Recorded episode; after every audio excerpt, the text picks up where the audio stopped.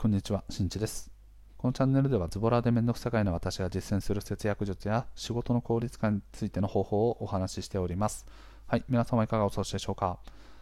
ということでですね、前回ね、俺に聞くなよっていう話をね、いたしました。はい、仕事を効率化するためにはね、正確な情報を正しい人に聞きましょうという話だったんですけど、なんかね、うん、こう難しいなっていうのをね、改めて思いましたね。で一方でですね、まあ、あの質問をしてくる、まあ、要は確認をしてくるスタンスとしては前回お話した通り正しい情報を持っている人に聞いていきましょうよと、ね、あの聞きやすい人に聞くではなくて正しい人に聞くのが大事なんだよと。いうお話をしましたがじゃあ逆にねこう相談を受ける側の意見もねちょっといろいろ考えないといけないなというふうに思いました。でこれ、まあ、話をするにあたってですね僕自身のすごい悪い癖なんですけど分からないことをね分からないと言わないっていうのが僕の悪い癖だなと思ってます、うん、だから相談を受けました。そうするとその中からねあのこう自分が持っている情報の部分を伝えたりするわけですね、うん、だからこうこうこういうことはできると思いますよ。とかっていうのもこれもですね正確な情報すなわち事実なのか自分の憶測なのかっていうのが相手に伝わりにくいんですよね、だから相談を受けた側からしてみると、まあ、あの分からないことはしっかりと分からないって伝えた方がもうあの潔いですよね。うん、分からないけどこの人に聞いてみるとすごくあの知識が豊富で正しい情報が得られるんじゃないのっていう感じでもうブリッジしちゃうっていうのが一番楽かなと思ってます。そこでですね自分自身の憶測みたいなものを交えて話をしていったがためにいや結局違うじゃんみたいな感じであのどれが本当の話なのみたいなのがこう困惑させてしまう周りをこうねこう不安の渦に誘ってしまうと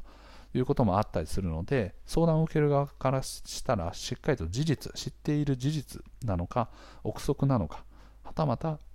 もうわからないなのか。っていうのを、まあ、きちんと前置きをした上でね話をしていくべきだなというふうに思いました、うん、よくねそのさまざまな、ね、こう議論をしていく上でよく混ざる話がそれはもう憶測なのか、うん、あはたまた、まあ、すなわち自分の意見なのか。あとはそれが本当に事実として残っていることなのか。どうかとかねそういうのは分かりづらいっていうコミュニケーションは結構あったりするんですよね。あとはコミュニケーションの冒頭にねこういうのをつけるとすごく相手も分かりやすいよっていう話なんですけど例えばこれは相談なのか確認なのか提案なのかっていったようにですね今話をしようとしていることはどこに分類されるのかっていうのを、まあ、事前につけると非常に分かりやすいコミュニケーションになると言われております、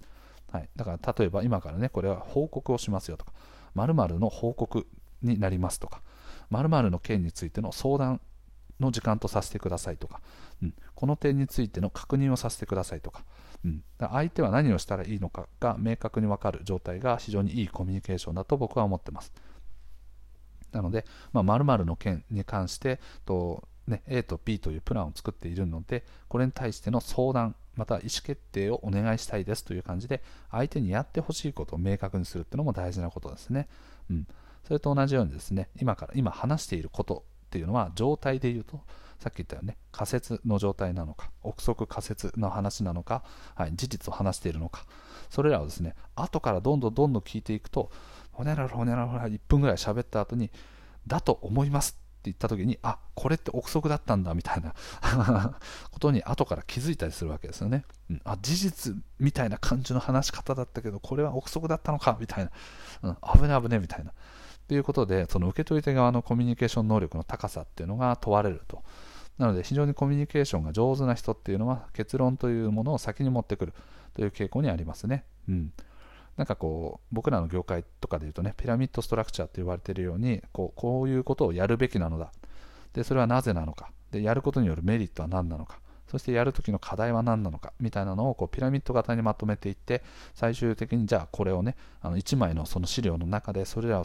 形成した上でなのでこういった理由からやるべきというような裏付けになってますと、裏付けはこういうような背景とか課題とかいろいろあるんですけどデータとかは後で説明するがそれらを元に考えるとこういった目的やこういったものをやった方がいいっていうのが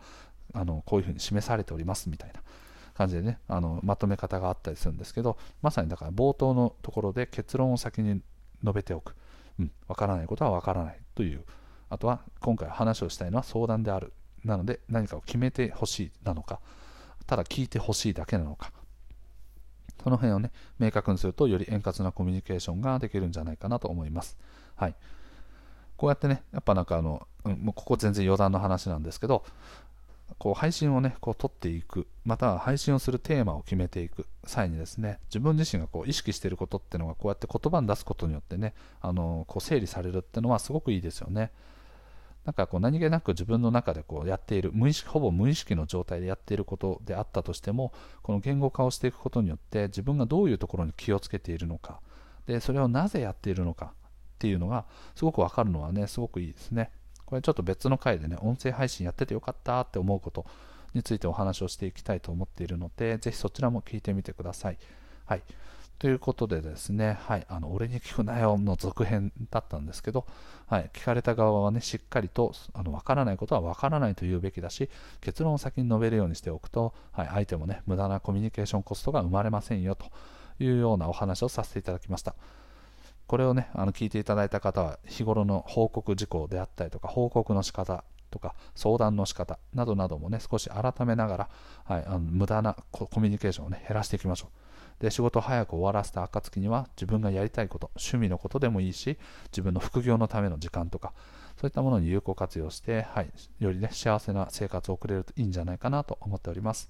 はい。ということで今回の配信は以上です。最後まで聞いてくれてありがとう。また聞いてね。バイバイ。